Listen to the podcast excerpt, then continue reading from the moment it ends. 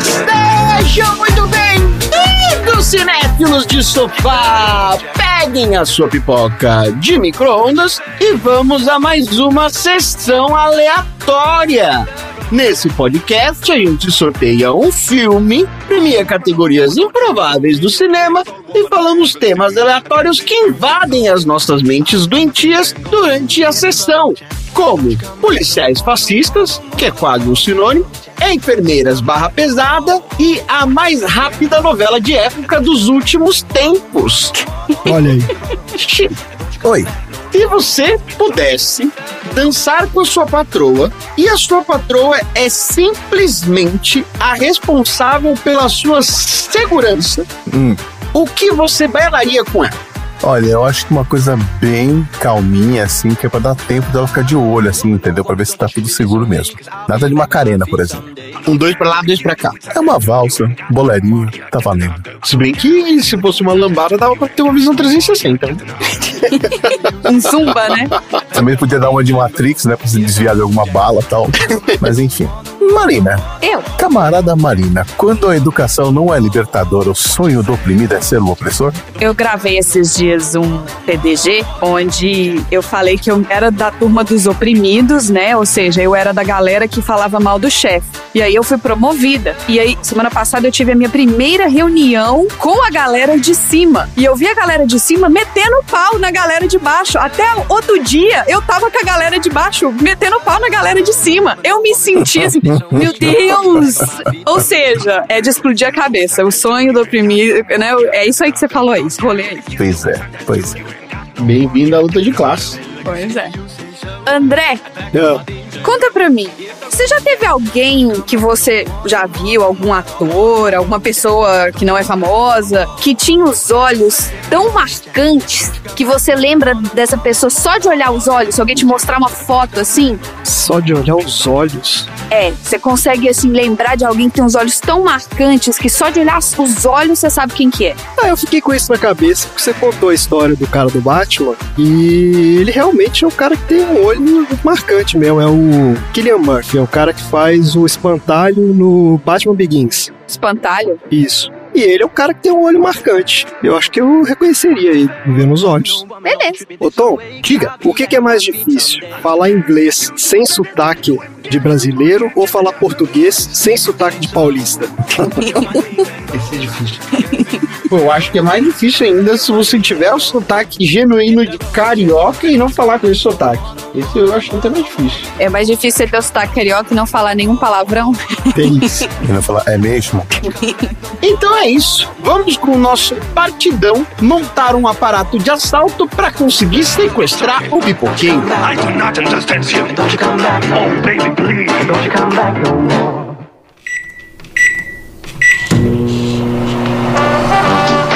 Sempre há um clima de conspiração no ar. Não é mesmo, Refisher? Mesmo se estivéssemos em plena guerra, ainda assim me sentiria reconfortável. Deve ser porque moram em Lisboa. Os portugueses adoram uma. Sessão aleatória.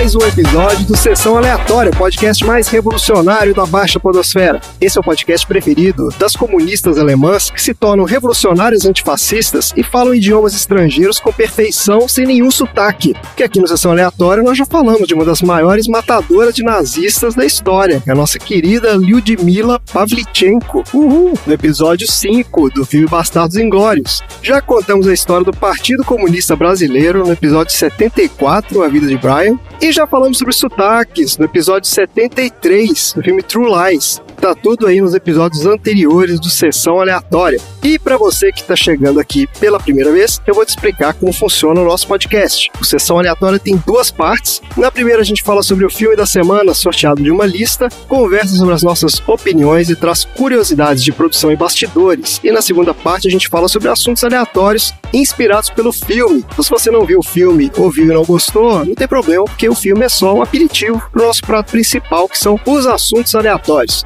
E temos um recado, eu já vou começar com o um recado, quebrando aqui todos os protocolos. Ei! É um absurdo. O nosso querido Dudu vai dar uma pequena pausa aqui nas gravações, enquanto ele aguarda a chegada de uma pessoa muito especial aí, né? Gente, eu vou contar pra vocês. Só hoje eles já foram pro hospital duas vezes. duas. Tá uma ansiedade inacreditável o negócio. Tá batendo na porta aí, ó. Então nós trouxemos aqui do nosso banco de talentos o nosso guru podcástico, a voz de veludo do Sessão Aleatória e maior especialista em revoluções dos anos 80, o nosso querido X do 80 watts vai substituir o Dudu aqui nesse período. Não, substituir não. Dudu é insubstituível. Eu vim compor a bancada, eu vim compor a bancada. Olha aí. E aumentar a média de idade desse podcast. Isso ele tá querendo dizer que ele não vai falar de animais, gente. Tá bom? É isso aí, gente. Ah, você não sabe? Me aguarde. Me aguarde. Não, mas ele tem que falar de animais dos anos 80, não sei se. É. Pô, sabia que eu descobri que tem mesmo? Acabei de descobrir que tem uma raça de gatos que surgiu nos anos 80. Inclusive, o meu gato tem traços dessa raça americana aí, chamada La Perm. Ah, não é possível. É mesmo. É mesmo? La Perm? Que chique. Então o nome é chique. Você não sabia, meu. Anos 80 é tudo, meu amigo. Cat La Firm. Tô procurando aqui, jogando lá no grupo dos aleatórios. Não, é La Firm. Apareceu aqui Law Firm Cat. Alguém realmente tem uma firma de advocacia nos Estados Unidos que chama Law Firm Cat. E eu não tô zoando.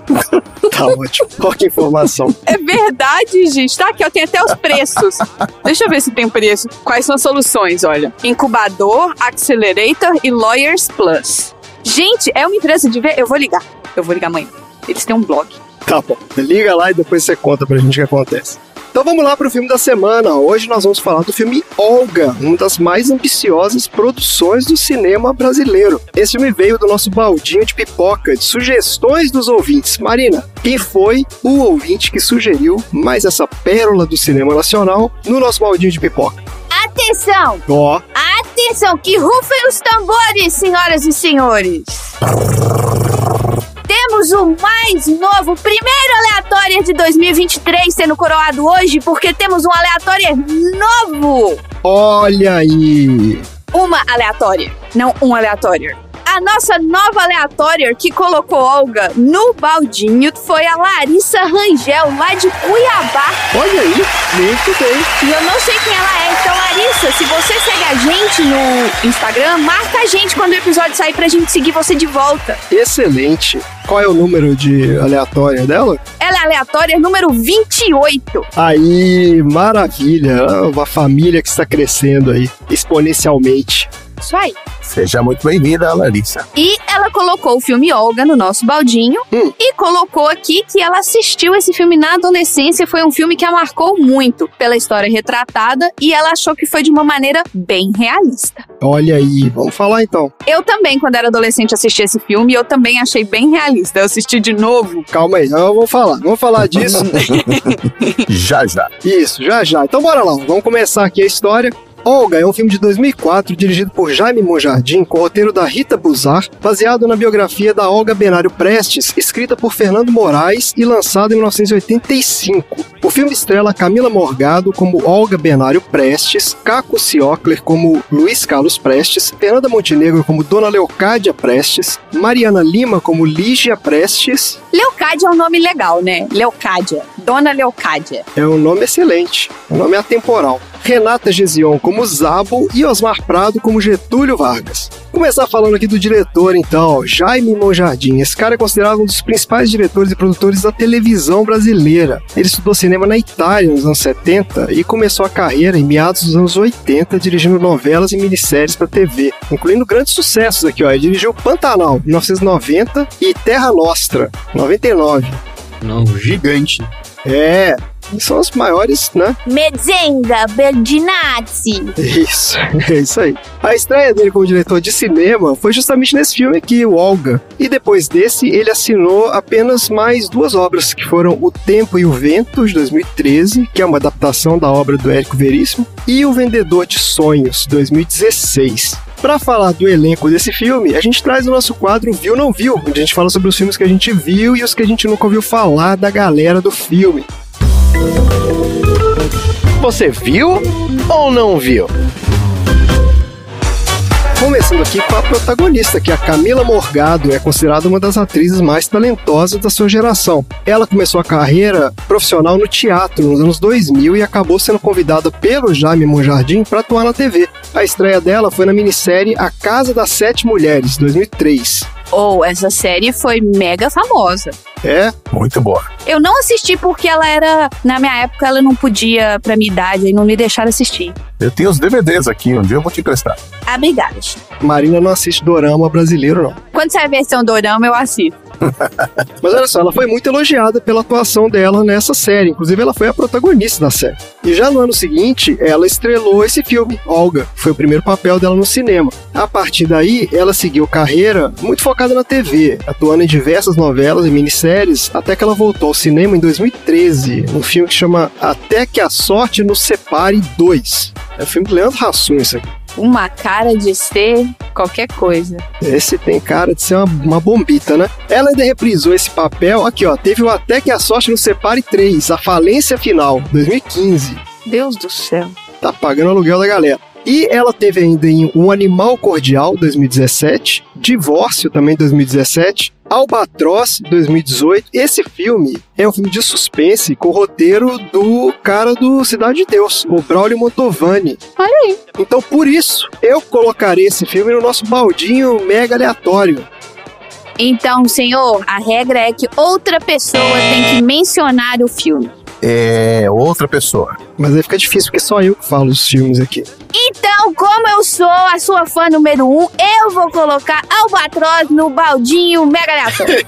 Aê, muito obrigado. De nada. Essa regra não faz o menor sentido, mas tudo bem. Faz, porque senão eu posso falar assim, ah, você já assistiu o filme e tal? Ah, baldinho, entendeu? Você não pode manipular. E é exatamente o que eu fiz. Olha, se fosse assim, a gente já teria feito um episódio sobre a festa do monstro maluco. e a festa da salsicha? Você já viu a festa da salsicha? Essa regra tem que existir para impedir o X de colocar esse filme no baldinho. Ó, a gente, além de não ter visto a Camila Morgado em nenhum desses filmes que eu falei aqui, a gente também não viu ela numa série da Globoplay chamada Hebe 2019, que conta a história da apresentadora Hebe Camargo. Olha aí, eu quero ver isso, gente. Ah, eu não vi ainda. Mas eu tenho vontade de assistir. Ela faz o papel da Rita Lee. Olha aqui. Ela faz a Rita Lee? Sim, senhora. Ela faz a Rita Lee. Nossa, se tem uma pessoa que não tem cara de Rita Lee, é a Camila Morgado. Ah, mas aí o cara faz né, uma, uma maquiagem ali, faz um figurino. Tem que ver como é que ficou. Quem que será que faz o papel da Hebe Camargo? Quem que será? Ah, André Beltrão. André Beltrão, olha só. É, André Beltrão era do Grande Família, né? Isso. Ela era cabeleireira da Grande Família. Não sei, eu sei que era da Armação Ilimitada. Também. Tá vendo? Tem um, uma caracterização dela aqui, tá parecido. Ó, vamos lá, e vamos falar aqui do outro astro desse filme, que é o Caco Ciocler. Ele também começou a atuar muito cedo. Antes de completar 10 anos de idade, ele já fazia parte de um grupo de teatro amador. Mas ele decidiu seguir a carreira de ator quando ele já estava no quarto ano de engenharia química. E aí largou o curso para fazer arte dramática e começou a atuar profissionalmente no teatro. Aí, ó. Isso aí, gente. Todos os engenheiros que largam a carreira no meio são os melhores profissionais nas outras áreas que eles escolhem. Isso sucesso, né? Receita de sucesso. Bastante arbitrária essa frase. Ó, oh, o primeiro papel de destaque dele na TV foi em 1995, na novela O Rei do Gado, aí, ó, as novelas que vocês adoram. Já falaram dessa novela aqui. Eu, vida de gado. Não é essa música, não, é? É sim, povo. Sou desse chão onde o rei é peão com um laço na mão laça, fere, mata. Eu, ô, meu filho, aqui, ó. Tá bom. Fica na memória, fica lá atrás, no fundo, tem as gavetinhas que estão ocupadas, você não sabe com o que, que é, e de repente abre e sai o rei do gado, entendeu? Eu acredito em você. Não, é porque a minha família, a gente ia pro sítio, a gente tinha várias coletâneas e vários CDs de trilhas sonoras. E um que minha mãe amava era o CD da trilha sonora do Rei do Gado. É, o Rei do Gado? Olha aí. É. Beleza. Ó, a partir daí ele teve vários papéis importantes em novelas e minisséries também. E ele tem uma extensa carreira no cinema. A estreia dele foi em Caminho dos Sonhos, em 1999. E ele também atuou em Bicho de Sete Cabeças, 2001, O Xangô de Baker Street, também de 2001, Quase Dois Irmãos, 2004, Dois Coelhos, 2012, Elis, 2016, Simonal 2018, Caminho dos Sonhos 2021. Aí esse aqui eu não entendi, porque tem um Caminho dos Sonhos de 2021 que é refilmagem do de 99 e ele tá lá de novo, é isso? Não sei, deixa eu ver aqui. Deve ser o reboot do multiverso. Multiverso, né? Caminho dos Sonhos, é isso? É, eu achei engraçado, parece que tem dois. Não sei se é o mesmo filme, são filmes que têm o mesmo nome. Pois, tem que averiguar isso aqui. Mas a gente não viu o Caco Ciocler em Um Anjo Caiu do Céu, que é uma série da Globo de 2001. Eu vi! Você viu? Eu vi sim! Com Caio Blá, é isso aqui? Com Caio Blá, esse mesmo, vi. Então, Ó, spoiler alert, ele era um anjo que caiu do céu. então, mas olha só, Marina, eu não vi. Mas o IMDB, eu acho que nesse caso ele estava um pouquinho equivocado, porque é isso mesmo. Olha aqui, ó, eu vou ler a sinopse do IMDB só para você me confirmar se é isso mesmo. Um jovem anjo foi enviado para ajudar e proteger um famoso fotógrafo bom vivant que está sendo ameaçado tanto por nazistas quanto por caçadores de nazistas. É isso mesmo? É um anjo contra nazista? Mas não é filme, por que que tá no MDB? O IMDB tem série também. Sinopse tá lá. Eu não lembro nada de nazista, não, mas tem tantos anos também que pra ter e eu não ter prestado atenção, pouco não custa. Eu lembro da Débora Falabella e do anjo. Ih, Anjo tá prestando serviço bom vivan? É, tá aqui, ó. Como que pode ser ameaçado por nazistas e caçadores de nazistas? Bom, enfim. Fica aí, ó. Dica pra quem quer ver o Caco Ciocler aí, o anjo que caiu do céu. Bora então pra sinopse do IMDB do Olga. Baseado na história verdadeira de Olga Benário, a esposa nascida na Alemanha do líder comunista brasileiro Luiz Carlos Prestes. Durante a ditadura de Getúlio Vargas, ela foi presa e enviada para a Alemanha nazista, onde foi morta em um campo de concentração. Depois que a Segunda Guerra Mundial começou, Vargas decidiu se alinhar com os aliados. A sinopse do aqui. Tá ruim, né? É, tá meio vai no final, aí vem pro início, aí volta. Tem nada a ver com essa parte negócio do filme, Segunda Guerra, não tem nada a ver com isso aqui no filme. Vamos lá, eu fiz uma- um resuminho aqui também. O filme é focado na relação entre Olga Benário, uma ativista comunista alemã, e Luiz Carlos Prestes, líder do Partido Comunista Brasileiro, durante o turbulento período de ascensão nazista pré-Segunda Guerra Mundial.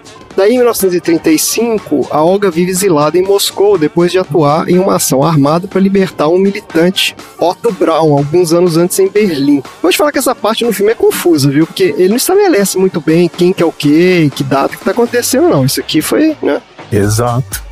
Daí a Olga é destacada para escoltar o Luiz Carlos Prestes, que também vivia exilado na União Soviética, de volta para o Brasil clandestinamente. O Prestes é procurado por diversos serviços secretos internacionais por sua atuação política e para efetuar perigosa viagem, os dois se disfarçam de um casal português em lua de mel.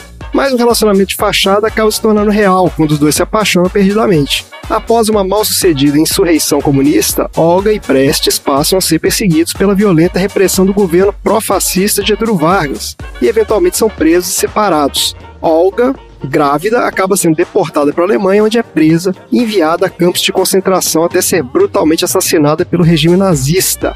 E é isso o filme. Eu contei o filme até o final aqui, porque afinal de contas é uma história conhecida, né? Eu já falei, não existe spoiler em filme antigo, gente. É, não é bem um spoiler, né? Porque assim, acho que a história todo mundo conhece. O grande lance aqui né, era saber a trajetória e tudo mais. Mas vamos lá então para nossa rodada de opiniões. Alguém não tinha visto esse filme? Porque eu não tinha visto, foi a primeira vez que eu vi. Alguém não tinha visto também? Eu já tinha visto. Eu tinha visto. Bom, vamos lá então, Tom, conta aí. Você reviu? Você ficou com a lembrança que você já tinha? Como é que é? Eu tinha assistido na época em que a Globo sempre passava, mais ou menos nessa época, que, em janeiro, aquilo que era uma das principais produções cinematográficas dele em formato de minissérie. Como já teve o Alto da Compadecida que a gente falou aqui. Com Olga foi a mesma coisa. Eles pegaram a versão maior, a versão estendida do filme, quebraram em quatro e passaram. Aí foi quando eu assisti. Mas isso faz muitos anos. E aí agora eu fui assistir de novo, prestando atenção um pouquinho melhor, já conhecendo também alguns detalhes da vida da Olga que não foi contado no filme. E aí o filme ficou um pouquinho mais a desejar. Hum.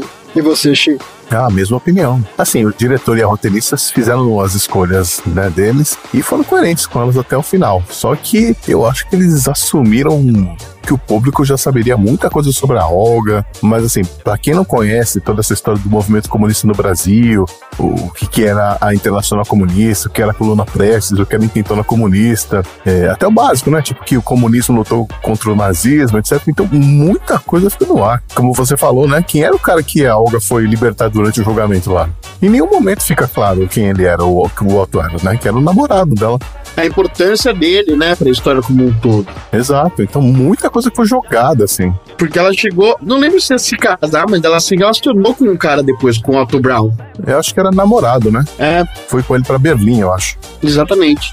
Mas nada disso tem no filme, né? Não, exato. A gente realmente não fica sabendo. Eu também achei que essa parte do contexto passa tudo muito rápido. Deixou a desejar mesmo. E você, Marina, o que, que, você achou? Quando eu assisti da primeira vez antes, ele me impactou muito. Porque o nazismo em si, você escuta a história, você tem as aulas de história que contam a história do nazismo, mas você não absorve o quão forte é como que eles tratavam as pessoas, entendeu? Você acha que aquilo é história igual quando você estuda sobre a história da escravidão. É diferente você estudar sobre a história da escravidão e, por exemplo, visitar um museu que tem as coisas da época da escravidão, onde você vê onde eles prendiam as mãos, as pernas, o pescoço das pessoas, etc. Então eu lembro que na época o filme me marcou, me assustou muito no sentido de, mas é isso? Eu lembro direitinho, quando eu assisti esse filme, eu fui falar com a minha mãe que eu tava chocada, ela falou assim: então, não assista a lista de Schindler até você estar tá disposta a assistir esse filme. Tanto que até hoje tem um filme que eu nunca assisti, foi a lista de Schindler, porque eu fiquei também traumatizada. Olha a oportunidade de chamar aí o Mega Blaster aí, ó. É, né?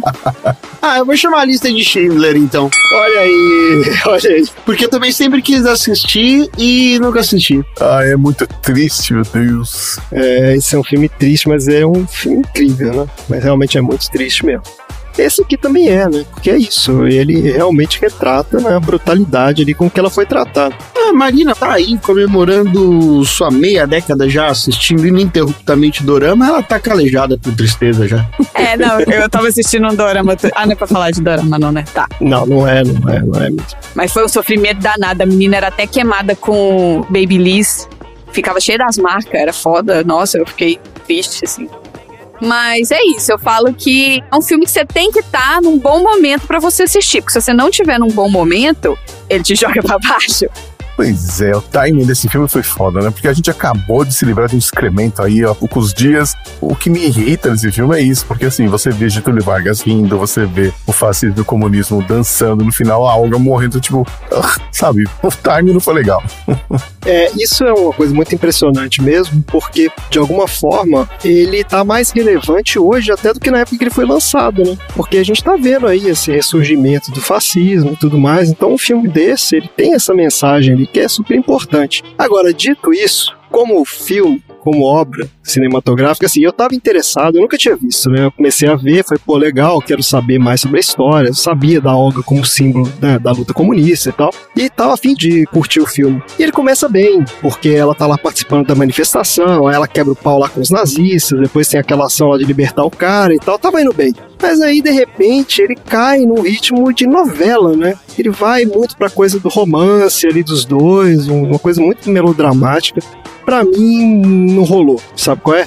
Eu achei que aí ele se perdeu um pouco na coisa de como retratar a história dela. O que não foi um acidente, viu? Porque a gente vai falar um pouco mais disso lá pela frente, como o Xi falou aí. Foram escolhas do pessoal, né? Da produção. É, vindo do Jaime Monjardim, ele é um cara mais noveleiro, né? Exato, exatamente. Então você leva um cara de novela para dirigir o filme, ele colocou a marca dele ali. E foi para isso que ele foi contratado. A gente vai falar mais disso. Então, assim, para mim, não funcionou porque eu não curto esse tipo de narrativa. Eu acho muito televisivo. Eu não sou público-alvo. Mas assim, eu acho que o filme tem elementos interessantes A recriação de época dele é muito legal, a parte toda de ambientação, de cenários, eu acho que é um pouco desperdiçado só, porque né, ele vai muito por esse outro caminho, de meio que forçar a barra ali para você se emocionar e tudo, mas sei lá. E o que, que vocês acharam daquela cena final na câmara de gás que ficou parecendo um clipe do Coldplay?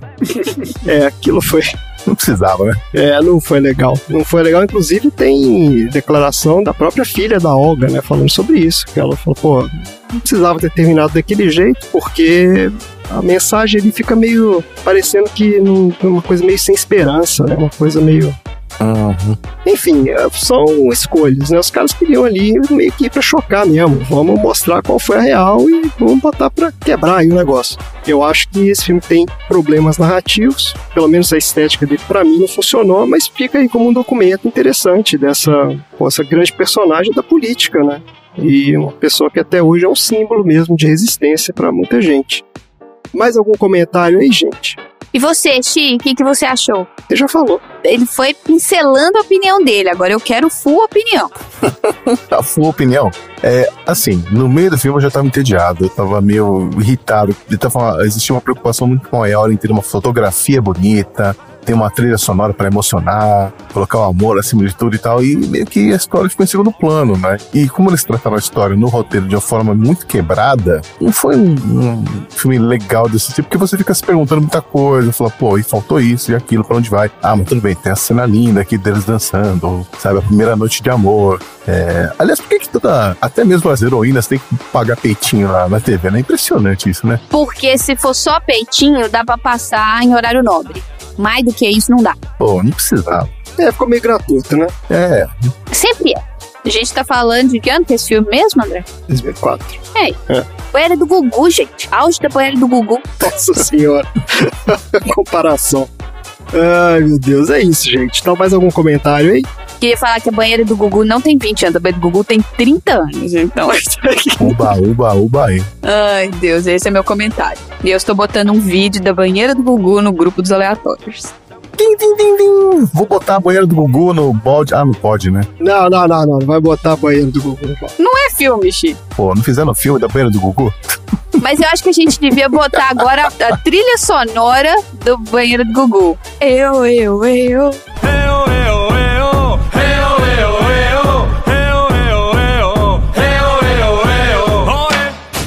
Fizeram um filme do Piratas do Caribe, que é uma atração de parque de diversão, que não poderiam fazer uma história bastante complexa, a saga da Luísa Biel.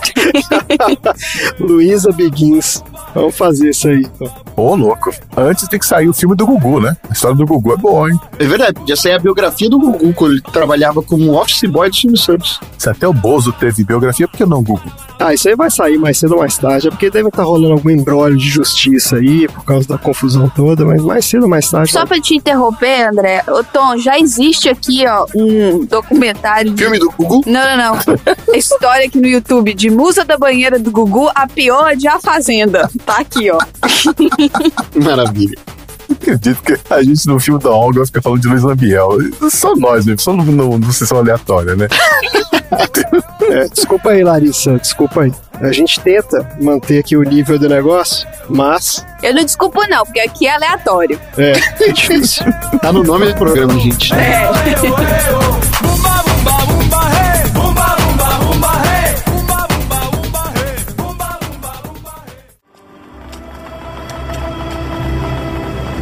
Uma revolução na América Latina, camarada Manuelson. Em breve o mundo todo será comunista, camarada Alga. Tenho certeza.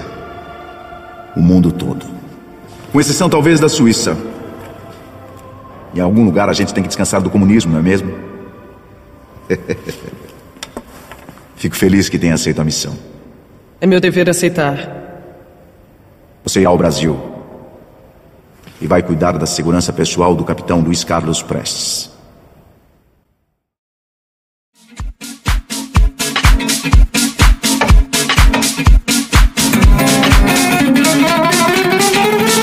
Então, minha gente, falar aqui de algumas curiosidades de produção do Olga. Esse filme demorou oito anos para sair do papel. A história começa em 1997, quando a produtora, a Rita Buzar, que também assina o roteiro do filme, começou as negociações para adquirir os direitos da biografia da Olga, escrita pelo Fernando Moraes. Esse livro foi um fenômeno, vendeu milhares e milhares de cópias e tudo. Depois de alguns meses de negociação, ela conseguiu os direitos e começou a correr atrás de financiamento. Da Globo Filmes entrou na produção em 1998, mas a ideia era que o filme fosse uma coprodução alemã, porque isso ia possibilitar que parte do filme fosse rodado na Europa. Então, uma produtora alemã chamada Magnatel se interessou pelo filme, mas logo começaram a surgir diferenças criativas. Ó. O principal problema foi que os alemães queriam uma atriz alemã para o papel da Olga. Eles não aceitavam de jeito nenhum que fosse uma brasileira. É, faz todo sentido, né? E não tinha aquele rolê também de que quando os alemães estão envolvidos em filmes que falam do nazismo, o nazismo fica amenizado? Eles ficam forçando a amenizar o nazismo? Não sei se eles têm essa atitude, não. Não, o nazismo na Alemanha, inclusive, é crime. Os caras têm uma postura totalmente. Não, acho que é o contrário disso. Acho que o lance deles é justamente garantir que a coisa é mostrada de uma forma, sabe, na, na real. Ouvintes na Alemanha, por favor, mandem suas observações, por favor. Isso. Só aqui no Brasil que o nazismo é relativizado, entende? Mas como a Rita Buzar, ela não aceitou essa exigência, ela acabou desistindo da parceria, foi fazer a produção 100% nacional mesmo.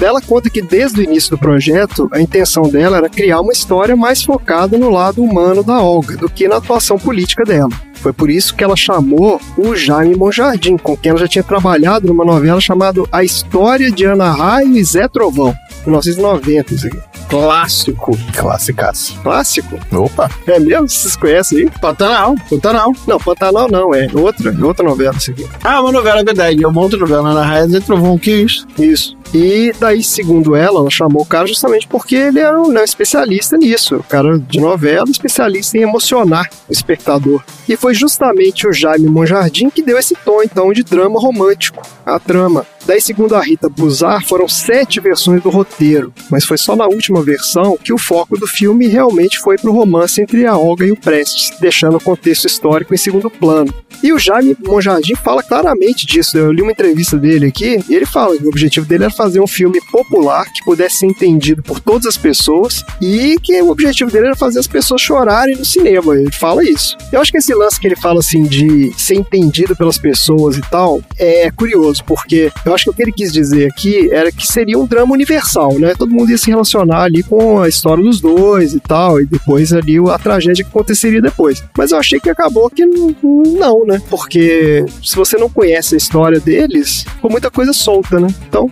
É difícil, né? Separar a ideologia política da Olga da vida pessoal dela, praticamente. Ela viveu isso, né? Exato, exato. Eu acho que eles tentaram ir por esse caminho e eu não sei se foram bem sucedidos nessa aqui, não, viu? Eu acho que até assim, o drama, tudo bem, você consegue se identificar com o drama deles. Mas faltou, né? Um pouquinho dessa parte aí de, pô, quem são essas pessoas, por que, que elas estão naquele momento e tudo mais. Mas aí, ó, fato é que esse enrosco todo de, né, os alemães, não sei o quê, depois milhões de versões do roteiro, blá blá, foi atrasando a produção. E inclusive teve várias mudanças de elenco aqui, ó. Quem tinha sido escalado para viver a Olga inicialmente era Patrícia Pilar, isso em 1998 ainda. Mas as filmagens foram começar só em 2003, cinco anos depois, né? Aí já tinha mudado todo mundo, né? Mudou o protagonista, mudou a galera toda. O filme foi todo rodado no Rio de Janeiro, sendo que o maior desafio da produção, segundo o diretor, foi encontrar e adaptar as locações para a história. Daí cerca de 40% do filme foi rodado em estúdio, mais especificamente nos estúdios do Renato Aragão, tá falando aqui, na Barra do Tijuca e o restante foi rodado em locação.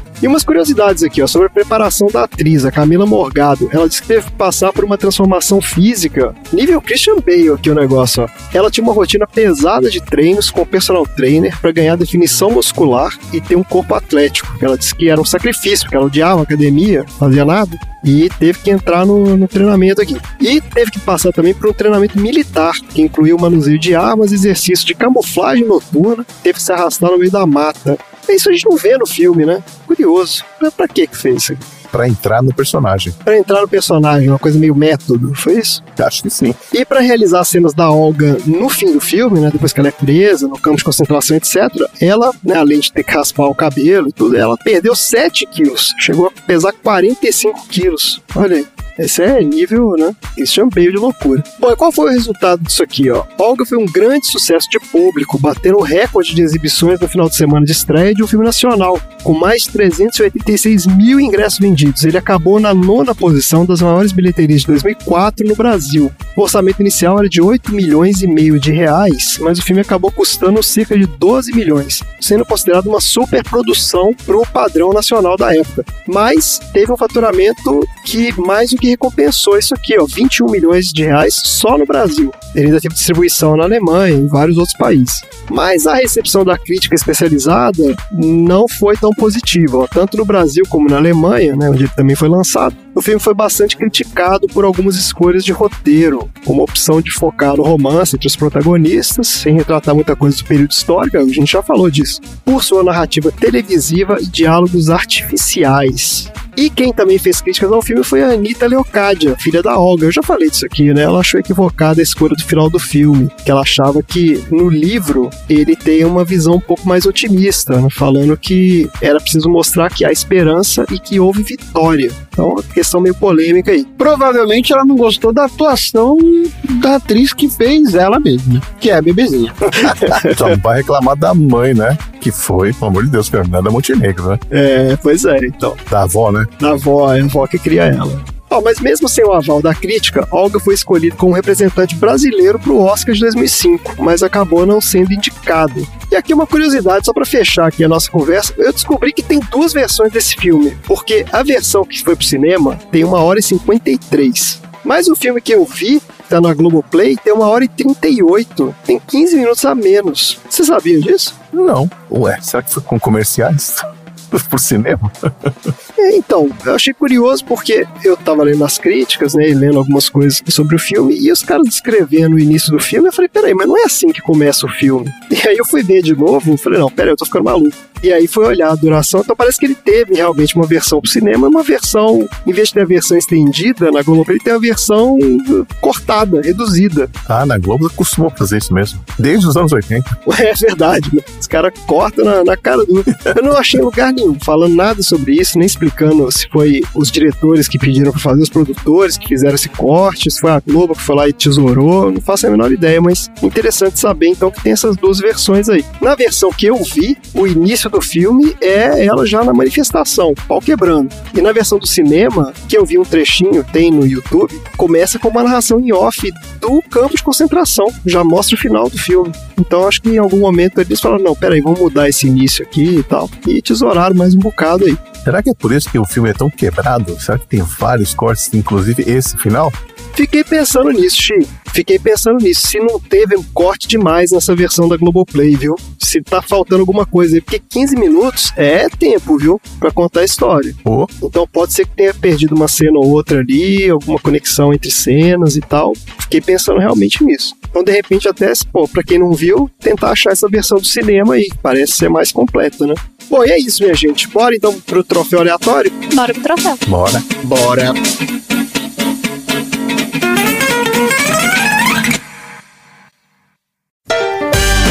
Troféu aleatório.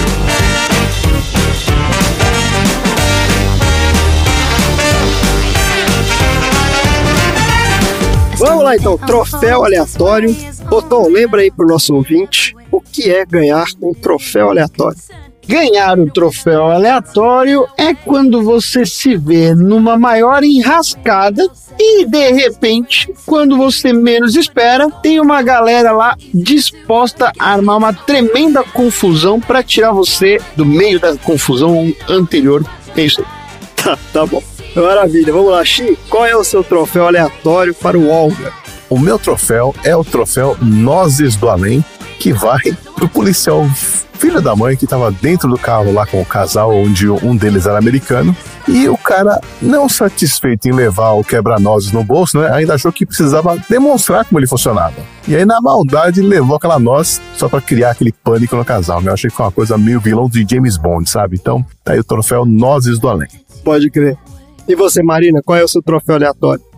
O meu troféu aleatório é o troféu pancada seletiva, que vai pra frente nazista de contenção de protesto, que estavam vindo, né? Eles estavam vindo protestando e tava vindo soldados do outro lado e eles iam se encontrar na rua e ia dar ruim, né? Só que ela passa umas três fileiras de soldado até ela começar a apanhar todo mundo ficou e ela passou três fileiras, então foi seletivo. Eles falaram: não, não bati, eu vou bater no do lado, eu vou bater no do outro e ninguém bateu nela. Até ela chegar na terceira fileira. A terceira fileira, gente, aqui ó, vocês esqueceram essa aqui, ó. E aí que ela começou a apanhar. É, os caras sabiam quem ela era ali, né? Acho que era isso. Tipo assim, não, deixa ela passar aí, que não vamos bater na protagonista do filme. Vai que bate errado, né? É, sei lá.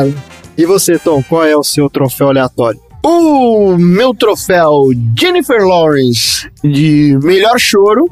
Pô, Jennifer Lawrence. Que normalmente Jennifer Lawrence ela entrega demais no choro, que ela também faz até o nariz escorrer catota. Que isso? Vai pra bebê que interpreta a Anitta Prestes. Porque no final ela dá um show de atuação onde diversas vezes ela chora muito alto com a boca fechada. Ah, é. Fala isso mesmo. Eu saquei isso. É o troféu, como é que chama? A gente já falou ventríloco aqui, né? É, É, ela deu um chorinho ventríloco ali mesmo. Achei fantástico, fantástico. Ela olha pra câmera, aí depois ela vira pra trás e ela vai mudando a intensidade do choro sem prestar nenhuma reação. Ô Tom, mas é igual os dorama que eu assisto que tem gato. O gato só mia quando tá fora da câmera.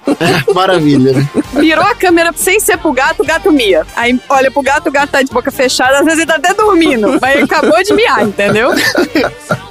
É, showing off, que maravilha. Maravilha. Eu vou falar o meu troféu, que na verdade já dei um spoiler no início, da, na, na perguntinha lá do início, que é o troféu Duolingo, de domínio perfeito do idioma estrangeiro.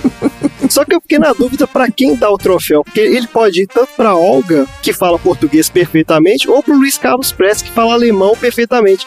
Porque isso é uma das coisas que me confundiu no filme. Eles conversavam em alemão e a gente ouvia em português, ou eles conversavam em português e tipo. Em que língua que eles falavam ali? Que eu saiba, a Olga era fluente em alemão, russo e eu acho que em francês também, porque encontraram algumas cartas dela como escritas em francês. Mas português ela falava muito pouco, eu acho. Então ela falava em alemão com ele.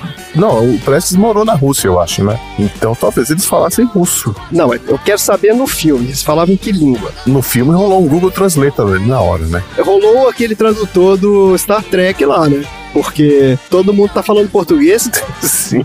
É igual a Tardes, gente. Quando você entra na Tardes, a Tardes automaticamente traduz tudo pro mesmo idioma, entendeu? Mas você sabe o que eu achei confuso? Porque tem umas partes no filme que a galera fala alemão. E, tipo, em alemão, entendeu? O cara vai lá e manda um. Ah, fala qualquer coisa em alemão. Então, assim, não é que tava todo mundo ali traduzindo o tempo todo pra português. Então eu achei confuso. Eu fiquei até na dúvida. Falei, pô, mas será que ela falava português fluentemente mesmo? É isso aí? Tem uns caras que falavam com sotaque, né? Foi meio esquisito isso. É, um dos problemas do filme, né? É, esse foi mais um outro probleminha aí que, digamos, não ajudou também, né? A entender qual era da galera ali. Mas tá aí, minha gente. Entregues os troféus aleatórios. Esses troféus serão entregues por quem? Bebês ventrílocos? Pode ser?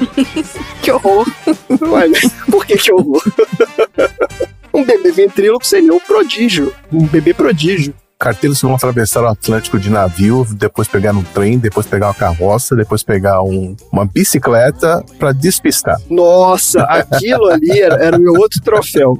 Era o meu troféu CVC de rota de viagem mais complexa pro rolê, porque os caras vão de Moscou até o Rio, mas ele fala lá, né? Pegou avião, pegou navio, pegou camelo, foi de tudo quanto é coisa, passou pela França, pela Suíça, Arábia Saudita, o cara deu a volta ao mundo. E 1930 e pouco ali, né? Imagina quanto tempo demorou aquela viagem, amigo. É, um mês depois. Um mês depois, né, os caras chegaram. E tudo na, na encolha, né? Porque ninguém podia saber que eles estavam indo. Podia ser por enfermeiras que falam que vão entregar e não entregam. Tem isso mesmo. O seu troféu não entregue, né? É, exato. A enfermeira chega lá e fala assim: olha, eu ia trazer um troféu pra você, mas não vou entregar, não. Tá ótimo, gente. Marina, a gente tem recado hoje. Não, eu só queria parabenizar mais uma vez a Larissa, Olha aí. que é a nossa aleatória número 28, mais nova aleatória, primeira aleatória de 2023. A Larissa, que é lá de Cuiabá. Larissa, muito obrigado pela indicação do filme. Bem-vinda, Larissa. Ó, Larissa, se identifique no Instagram pra eu te mandar o link do balde dos aleatórios, que a gente quer ver os seus filmes, as suas escolhas lá no balde exclusivo dos aleatórios. É isso aí, aproveita e bota lá o- a festa do monstro maluco. Deus. E o grupo também dos aleatórios tem vários benefícios muito bons em ser aleatório. Descontos em viagens e por aí vai. Cashback. Maravilha, minha gente. Bora lá então para os assuntos aleatórios.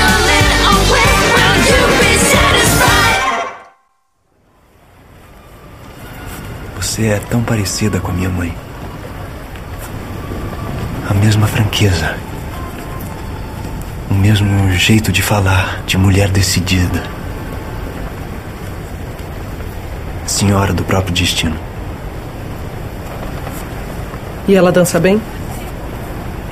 Me desculpe o pisão. E os meus defeitos? São parecidos com os de Dona Leocádia? Teus nervos parecem de aço. E às vezes você pode ser um pouco. Dura. Meu trabalho exige.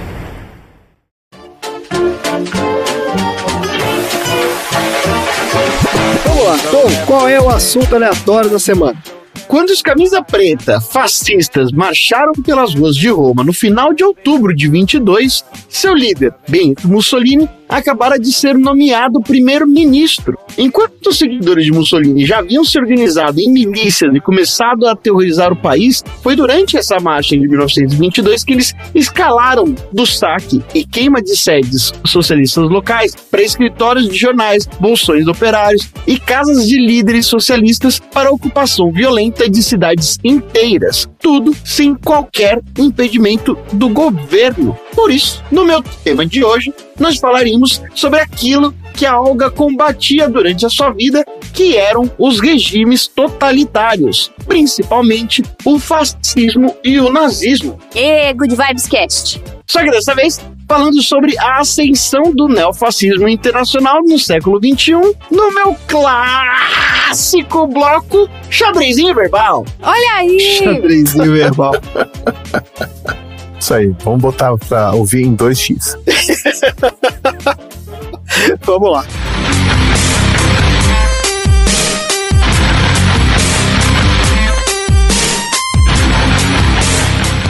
Chegando aqui mais uma edição do Xadrezinho Verbal. O século XX, ou a Era dos Extremos, foram os anos que apresentaram à humanidade um mundo cada vez mais globalizado, mas que, ao mesmo tempo, demonstrou a capacidade dos mais diversos dirigentes de sociedades de realizar as mais atrozes violências em prol de suas causas. As marcas do imperialismo pelo mundo, a opressão neocolonial em constante expansão, o intenso e progressivo desenvolvimento armamentista das nações mais poderosas do planeta. Faz ali mais ou menos cerca de quatro décadas desde que a globalização neoliberal começou a remodelar a ordem mundial. Durante esse período, a agenda tem dizimado os direitos trabalhistas, impondo limites rígidos a déficits fiscais dos orçamentos dos governos, concedeu grandes incentivos fiscais e resgates do grande capital, sacrificou a produção local para a cadeia de suprimentos nacionais e também privatizou ativos relevantes de bens naturais do setor público a preços absolutamente irrisórios. A crise econômica iniciada em 2008 contribuiu muito para o surgimento de grupos neofascistas, como uma das consequências da crise do neoliberal.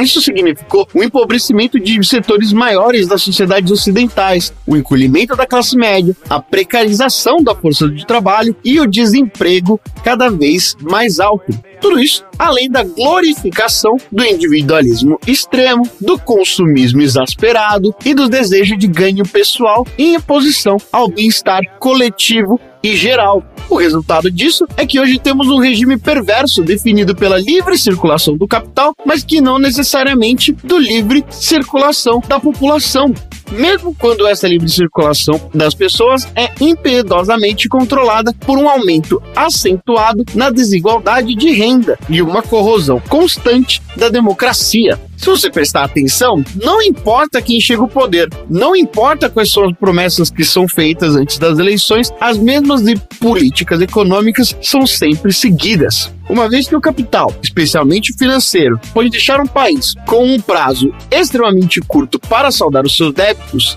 precipitando uma crise financeira aguda e uma confiança desse país abalada, os governos relutam em perturbar o status quo econômico. Eles perseguem políticas favoráveis ao capital financeiro e até demandado por essa elite financeira. A soberania do povo é substituída pela soberania das finanças globais e das corporações nacionais integradas a ela, Assim, o fascismo, seja na sua forma clássica do século XX ou as possíveis variantes do neofascismo do século XXI, é uma resposta particular a essa crise do neoliberalismo, o trumpismo nos Estados Unidos, o Brexit no Reino Unido, a crescente influência de partidos e movimentos neofascistas autoritários em toda a Europa, como por exemplo a Polônia, Alemanha, Hungria, Áustria, Itália, Holanda, Reino Unido, Dinamarca, França, Bélgica, Grécia e ao redor de outros lugares do mundo, como em Israel, na Turquia, Filipinas, Brasil, Índia e etc., representam uma grande resposta da extrema-direita à crise do capitalismo global.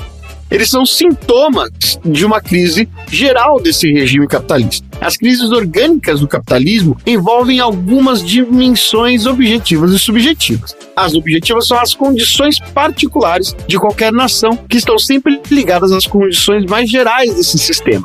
Por outro lado, existem essas condições gerais que são o surgimento de uma economia, de uma sociedade global verdadeiramente integrada pelo dinheiro, mas profundamente em crise e polarizada quando se trata de sua população.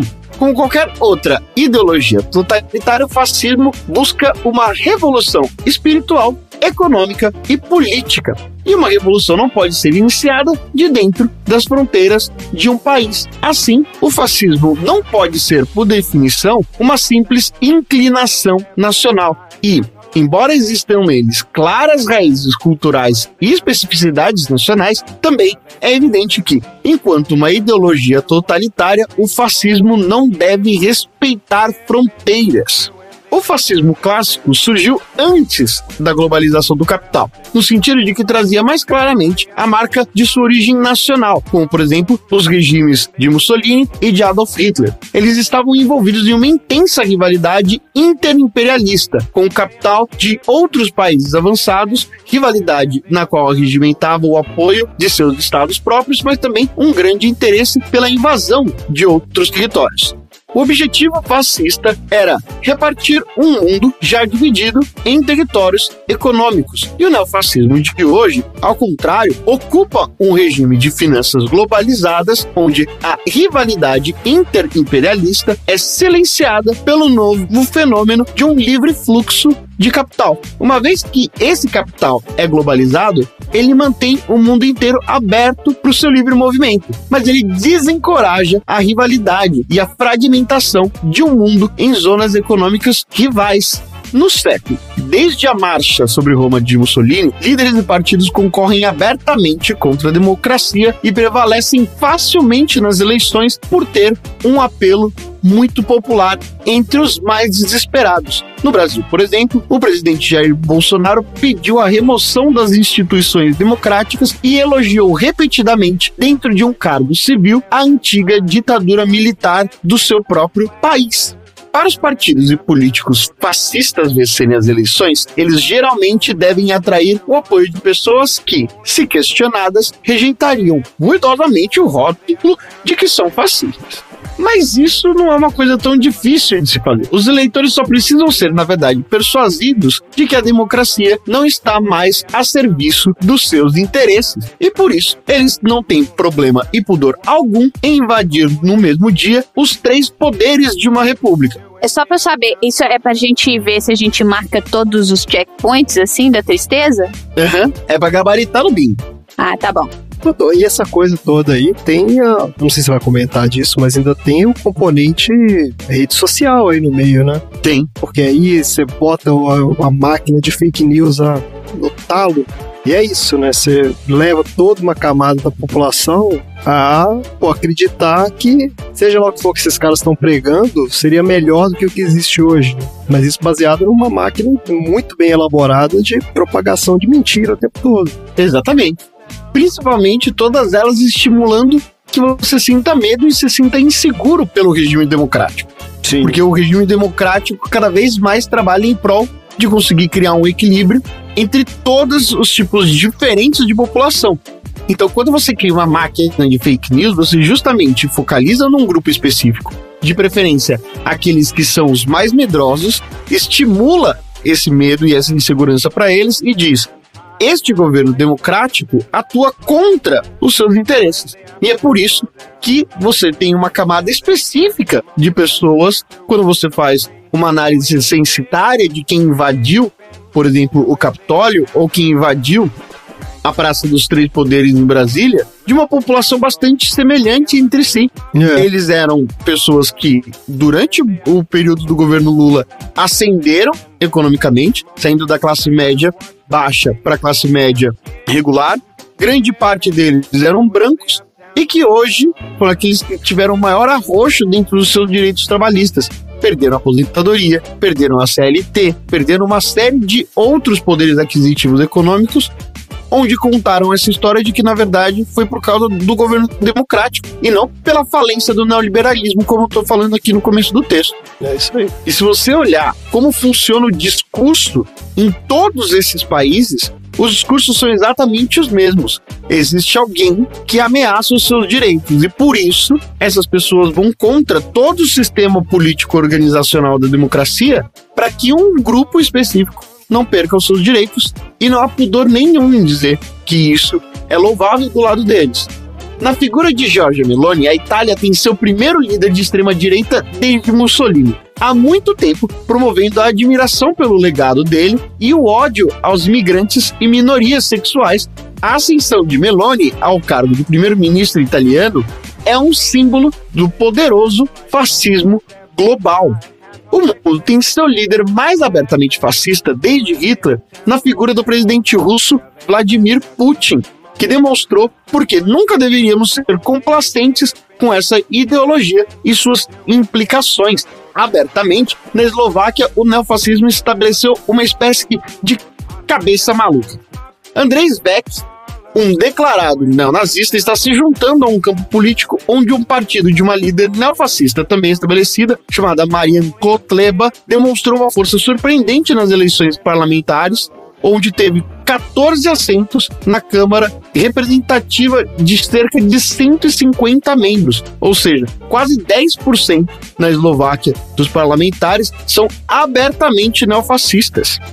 Embora os partidos nacionalistas tenham prosperado em toda a Europa nos últimos anos, apenas alguns, como o Golden Dawn na Grécia, Partido Nacional Democrático na Alemanha, para citar dois, adotam visões abertamente neofascistas. Alguns, como Jobbik na Hungria, são extremistas em suas visões de direita, mas não chegam a se declarar como um regime totalitário.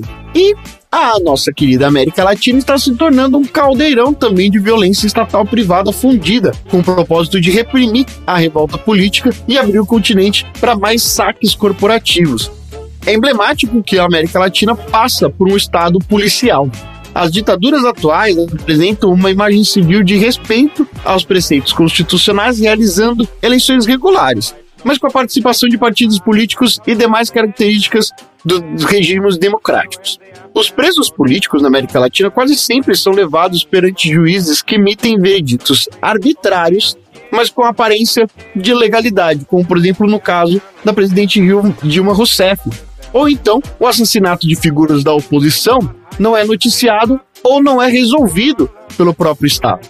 A repressão estatal da dissidência política é muitas vezes misturada com a violência policial contra os pobres e também contra a própria população carcerária. No entanto, Aqui está uma distinção importante entre o autoritarismo repressivo e o neofascismo.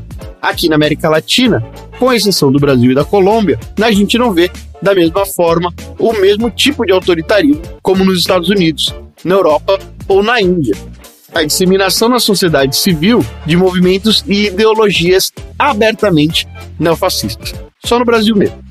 Em suma, a região está sendo arrastada para um estado policial global, mas de uma forma que é mais apropriadamente vista como um autoritarismo de direita do que como um neofascismo, exceto no caso do Brasil.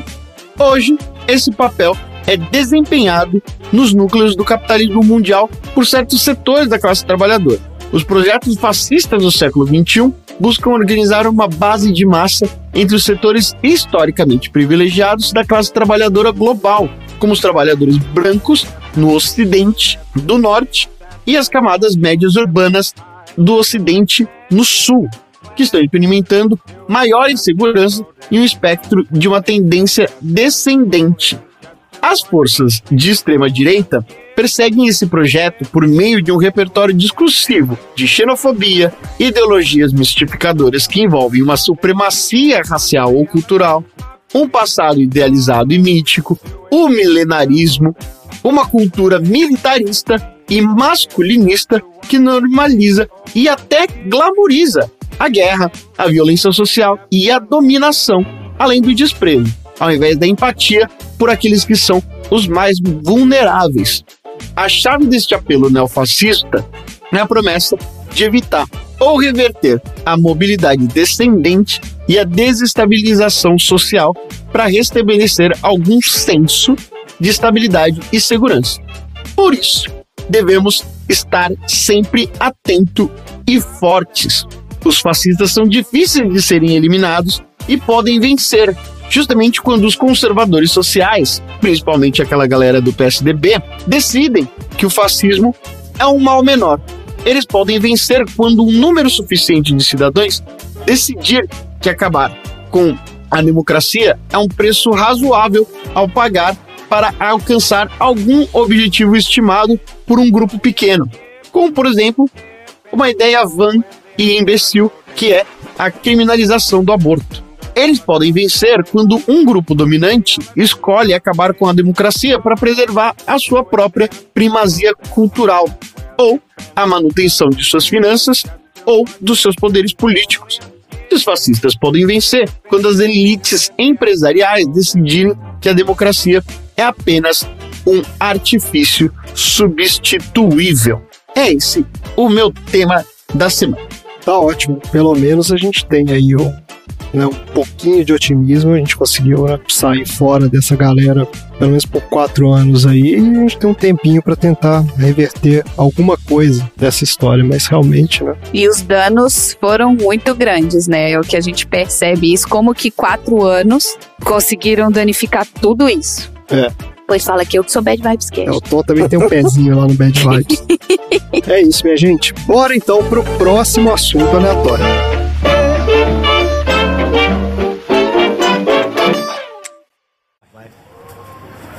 Estão todos instalados? Tudo foi feito como planejado. Só aguardavam sua chegada. As reuniões serão na casa do enviado alemão, Arthur Evert. E a segurança? Todos têm nomes falsos e ótimos disfarces. Homens de negócios, granfinos internacionais, gente com dinheiro. Mas todo cuidado é pouco. Como secretário-geral do Partido Comunista Brasileiro, eu lhes garanto uma coisa. Engoliram a nossa isca. Ninguém sequer desconfia que vocês dois estão aqui, no Rio de Janeiro.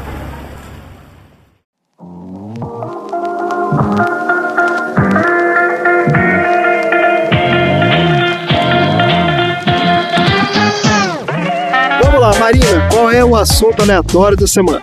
Então, quando saiu o filme, né, que a gente assistiu Ia Ser Olga, o André me perguntou assim, Marina, que filme que é esse? Eu falei, é o filme, com aquela atriz. Ele, tá, mas qual atriz? Eu falei, aquela que tem um olho assim, que na hora que você olha pro olho dela, você não consegue enxergar mais nada em volta. Ele, tá, mas qual que é o nome dela? Eu falei, eu não sei, mas eu conheço os olhos dela, sabe? Os olhos. Aí o André falou, ah, eu acho que eu sei qual que é. André, quando você falou, eu acho que eu sei qual que é, você tava falando da Camila Morgado? Não, é porque na hora que, que eu tava. Porque tinha outro filme com esse nome, Olga, porque eu tava confuso por isso. Porque tinha um. Eu não sabia qual que tinha saído do sorteio. Você tinha me falado só o nome. E aí, na hora que eu tava passando as opções lá dos filmes, aí bateu, né, a foto dela com um olhão na, gigante na televisão. Eu falei, pô, é essa aqui, né? Só pode. e era de fato, então. Pois é, os olhos da Camila Morgado, assim como os olhos né, do, do espantalho lá do Batman, são marcantes. Então, eu queria falar hoje, trazer este assunto aleatório maravilhoso para vocês. Eu queria falar sobre as cores dos olhos das pessoas. Olha aí, que coisa. Saímos de fascismo e vamos para as cores dos olhos. Porque olha só, os olhos, gente, pra quem não sabe, eles são um órgão.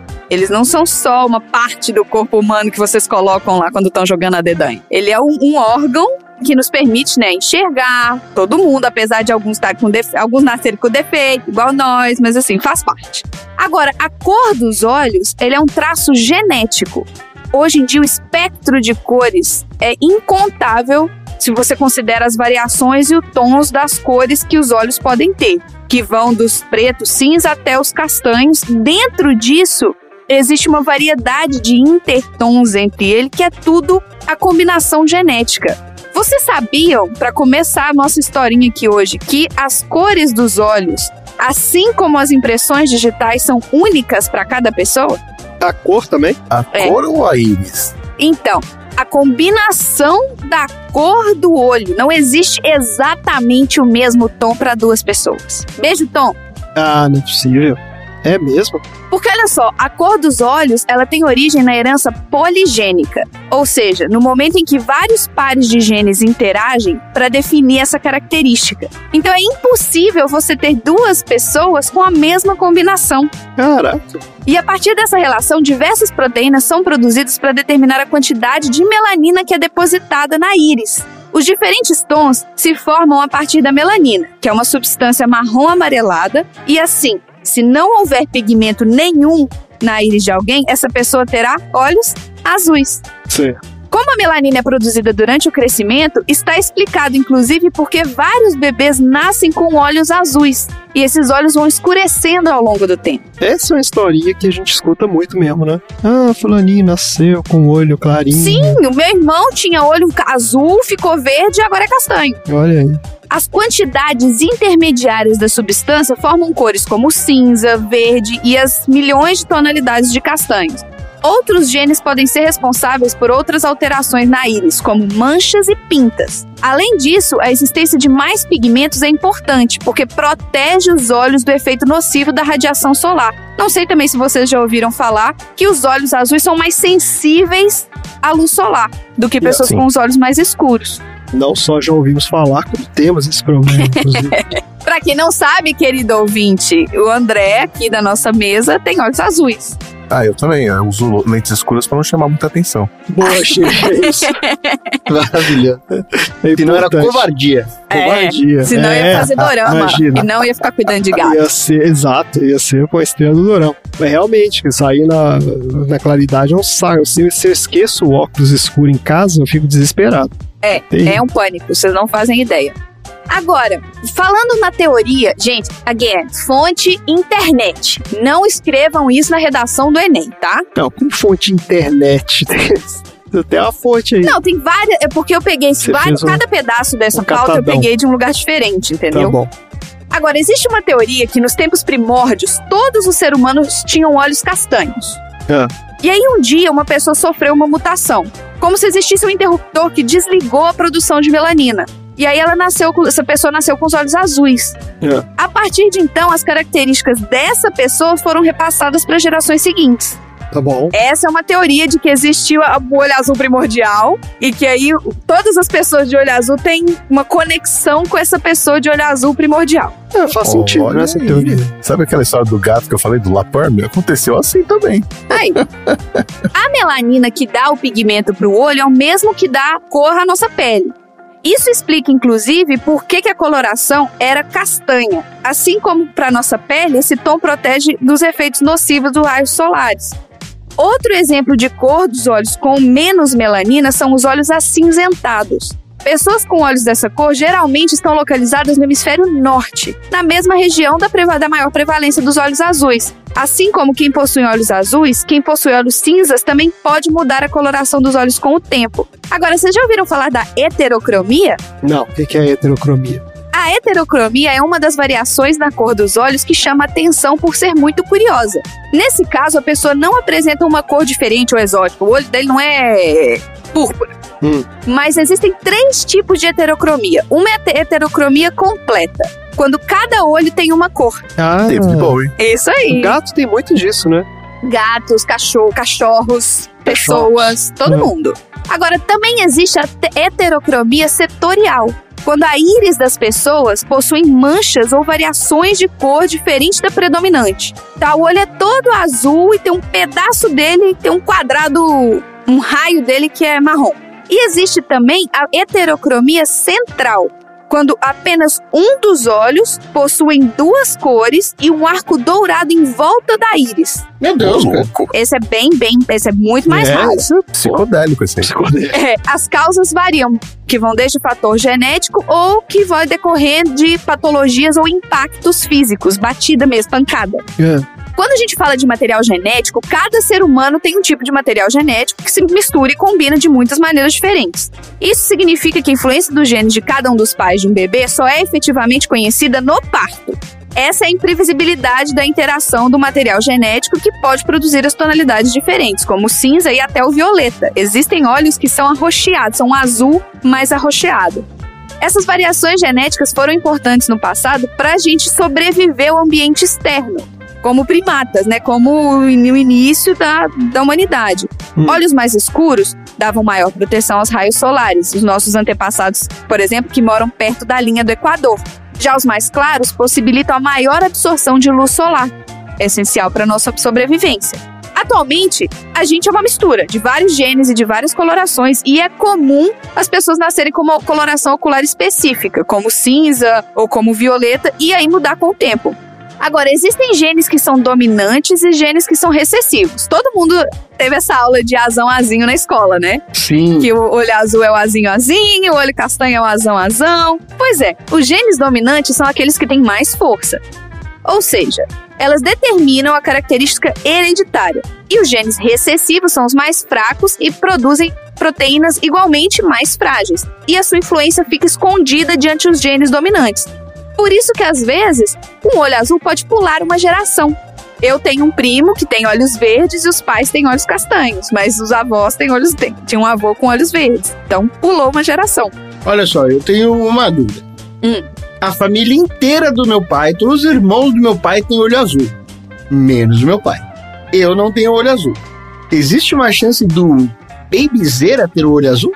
Se a dona Zera também tiver alguma pessoa de olho azul na família, sim. Se a dona Zera não tiver ninguém de olho claro na família, não. Muito, muito, muito difícil. Vamos ao. Não, é não ou é muito difícil? Você Eu quero que- saber, agora eu tenho uma dúvida. Ah. Tá vindo um babyzeiro aí? Não. Ah, a pergunta foi muito específica. Mas como disse aqui, tem que esperar nascer primeiro pra ver. É. E falando um pouquinho das cores mais raras, vocês já viram cor- uma cor de olhos que é uma cor que é chamada de âmbar? Que é o famoso olhos da cor de mel? É tipo um castanho claro. Isso, eles às vezes, quando tá no escuro, pode ser confundido com castanho claro, quando tá no claro, pode ser confundido com verde. Os olhos cor de âmbar são raros e possuem uma cor sólida que varia entre tons dourados e de amarelo. Sua ocorrência maior é na Ásia e na América do Sul. Já os olhos violeta são raríssimos e se tratam de uma combinação incomum na composição da melanina. Essa cor de olhos carrega um mito que diz estar associada à mutação genética de genes da Alexandria. Essas pessoas portadoras dessa mutação teriam os olhos e a cor de pele em tom violeta. Isso significaria vida longa, juventude e visão perfeita. Eu nunca Não, vi isso. Dizem viu? que a Elizabeth Taylor tinha olhos vi- violetas, né? É mesmo? É. Ué, deixa eu ver se eu acho uma foto dela. Agora, a gente vê muita gente de olho escuro, né? Olho castanho e tal. Mas vocês sabiam que olhos pretos são muito raros? Porque olhos castanhos dificilmente serão totalmente pretos. Hum. E o olho preto, preto, é muito raro, daquele que você não consegue diferenciar a pupila de íris. Existe até gente que acredita que nem exista o preto fundamental na cor dos olhos. Quem tem olhos na cor preta, onde você não consegue distinguir pupila de íris, normalmente é decorrente de uma doença rara chamada aniridia, que é caracterizada pela presença exclusiva da pupila e com ausência da íris. Olha só. O cinza, assim como os olhos azuis, eles também possuem menor quantidade de melanina. Dependendo da luminosidade do local, a cor dos olhos também varia. Uma das explicações dada à diferença dos olhos cinzas e e aos olhos azuis está na deposição de colágeno no estroma. Essa substância faz com que a luz seja refratada diferente do usual.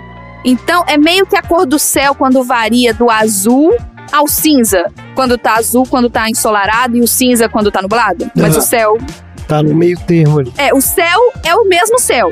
Mas se tá dia claro, você enxerga ele azul. E se tá dia chuvoso, nublado, com menos luz, você enxerga ele cinza. Certo. Mas é o mesmo céu. Você tá olhando.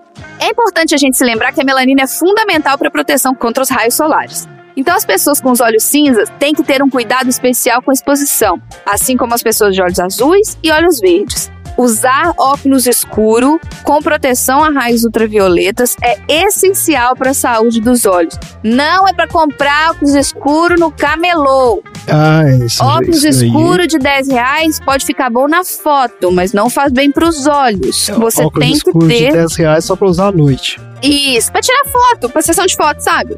Pessoal, uma coisa, eu ouvi um podcast onde um cara foi investigar isso e ele descobriu que o valor dos óculos não significa muita coisa não, porque tem óculos baratinho que tem um fator de proteção lá que funciona tão bem quanto os mais caros, só que só tem um jeito de descobrir isso que é fazer o teste. Exato, você tem que ter uma procedência, né? Você- É, a chance de o óculos é o ter passado preço. por uma tecnologia de, de desvio de, raio- de raio ultravioleta quando ele é vendido num camelô do que quando ele é vendido numa ótica, a probabilidade começa aí. Mas realmente, Digamos você assim, tem que ter um atestado, Um né? óculos de você comprar numa ótica, certamente ele vai ter o tratamento de ultravioleta lá. O que você comprar no camelô, talvez tenha, mas você nunca vai saber, né? Esse que é o problema.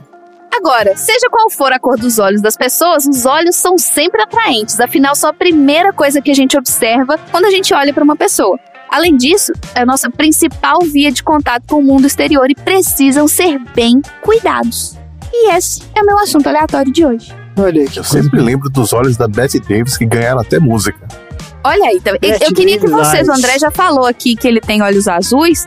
Xi, Tom, descrevam para os nossos ouvintes que só nos ouvem qual é a cor dos olhos de vocês. Ué, mas eu já falei. Não, mas descreve a cor. Porque cada cor é única. É um castanho Não, então. mais escuro, é um castanho mais claro. Não, é azul, azul azulado. azul turquesa. É um castanho bem escuro. Quando bate luz, ele fica meio âmbar, mas assim, quem olha só vai ver um castanho escuro. É o meu castanho normal. Ele também não é Castanho tão normal. escuro assim, não. E o seu marido, como é que é? O meu, ele varia. Eu acho que eu tô entre o Xi e o Tom, que eu tô entre o castanho escuro e o castanho normal. Eu tô olhando aqui no espelho, mais ou menos. Meus olhos, eles são bem castanhos, sim. Bem marrons. É, o olho tem essa coisa também de que depende muito da luz, de como você vê, né? Nunca é muito igual, assim.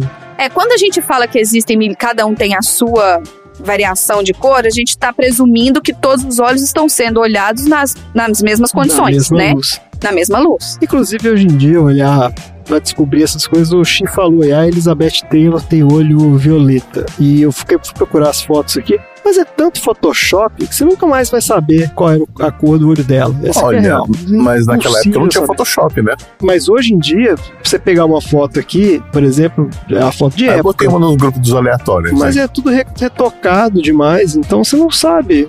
Tem que ver, porque os filmes eram preto e brancos, né? Ela chegou a atuar em filme colorido. Não, É era uma fama aqui. que ela tinha mesmo. As pessoas falavam que os olhos eram violetas. Eu, eu acredito Não- não nas é pessoas, coisa é que que eu gente- queria ver como é. Mas eu tava olhando aqui e as fotos eu achei bem retocadas.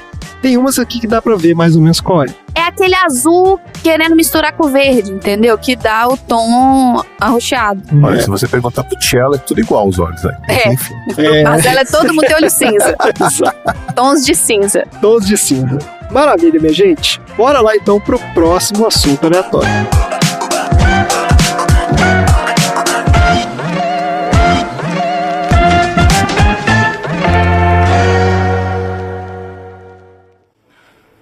Eu poderia morar aqui, perto desse sol, desse mar. Eu e meu Evat. Viver os dias tranquilos, em paz. Dias tranquilos? Como se nada estivesse errado. É o nosso dever de mudar o mundo. Esse é o nosso sonho de felicidade. Eu acredito na revolução, Olga. Mas às vezes eu gostaria de pensar que eu vou envelhecer ao lado de Ato, ter filhos. Eu não quero morrer com uma bala na cabeça. Por que você não pode ter uma vida inteira ao lado de quem você ama? Meu dever era proteger a vida dele. Com a minha, se fosse preciso.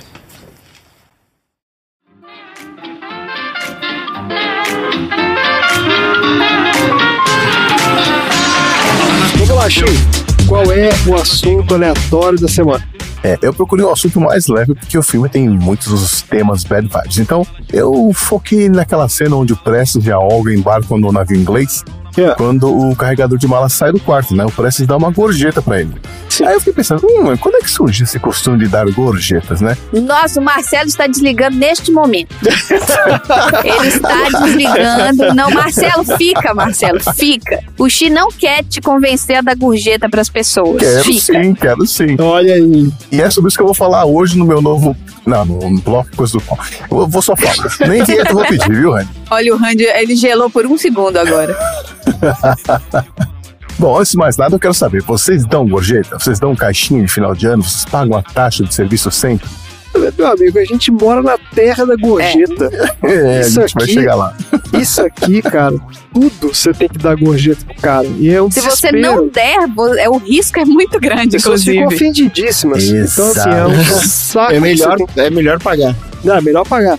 Então assim, a gente tem que ficar com o dinheiro, sempre com o dinheiro vivo na carteira, porque volta e meia você tem que dar uma gorjetinha pra alguém aqui, né? E É, você não tudo, pode estar tudo. sem cash. Qualquer serviço que as pessoas prestam, é esperado que você É, pague. é a primeira coisa que você faz, né? Chegando nos Estados Unidos é trocar dinheiro e andar sempre com os trocadinhos no bolso. Eu não sei se isso é uma coisa dos Estados Unidos em geral. Eu sei que isso é uma coisa de Nova York, porque eu já vi pessoas de outros lugares dos Estados Unidos falando sobre isso também, achando estranho.